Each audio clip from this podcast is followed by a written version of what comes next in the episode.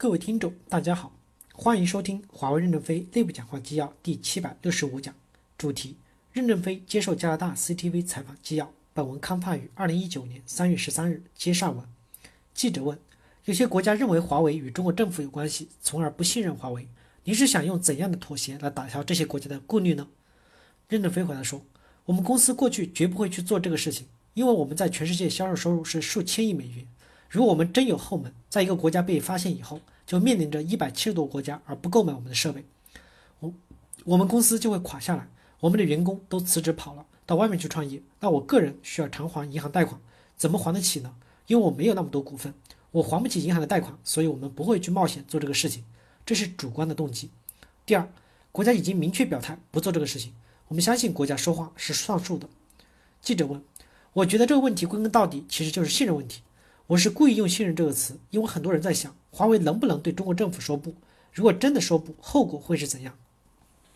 任正非回答说：“如果有这种现象，我们一定会说不。我们觉得没有后果，因为中国政府的领导已经在国际会议上明确表态，我们是遵循他的指示来做，说不的，怎么会有多大影响呢？”记者问：“现在的华为采取了攻势，对美国政府提起了诉讼，你有没有担心华为起诉美国政府可能对孟晚舟的案子产生负面影响？”任正非回答说：“有可能，但是我们认为孟晚舟案件和华为案件本身就是两回事儿。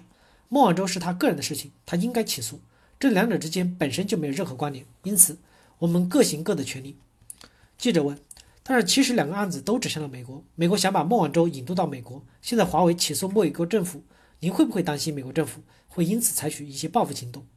任正非回答说：“这两者难道有关系吗？我觉得没有关系。”记者问：“没有担心？好的。”现在孟晚舟正面临着美国的引渡程序，华为也起诉了美国政府。但是您觉得这两者没有关联吗？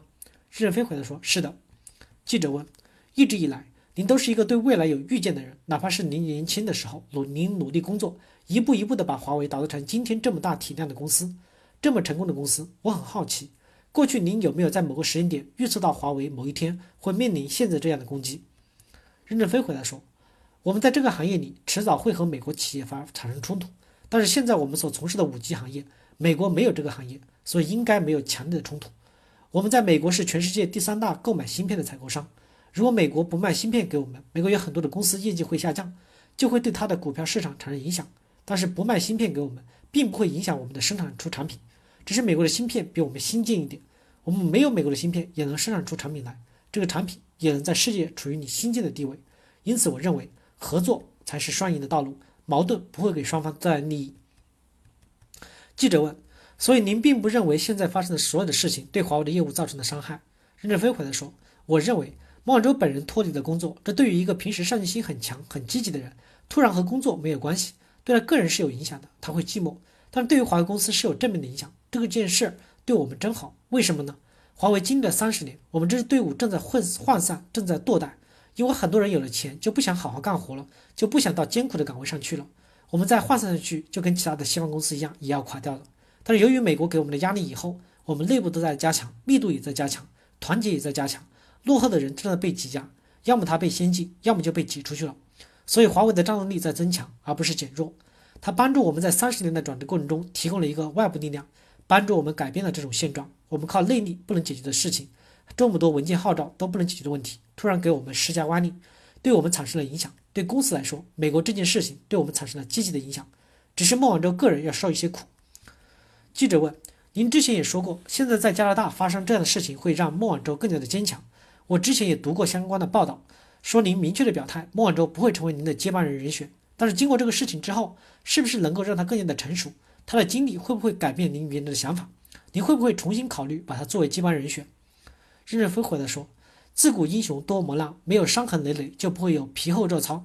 他这次的磨难对他个人是很大的锻炼，会坚强他的翅膀，他会有更大的作为。但是他是管理者出身，他的横向管理能力很强，而作为领袖是要求纵向的突破能力，要看得见十年、二十年以后的未来。到这种未来的对这种未来的洞察，一定是要具有技术背景的人。没有技术背景，他不能洞察世界。二十年后的东西，所以如果靠管理公司就能进步的话，他是有希望的，但不是。”因为他不具备技术的背景，所以他不会是接班人。记者问：“哪怕发生这个事儿，您之前的想法也不会改变，他还是不能成为您的接班人？”任正非回答说：“应该。”感谢大家的收听，敬请期待下一讲内容。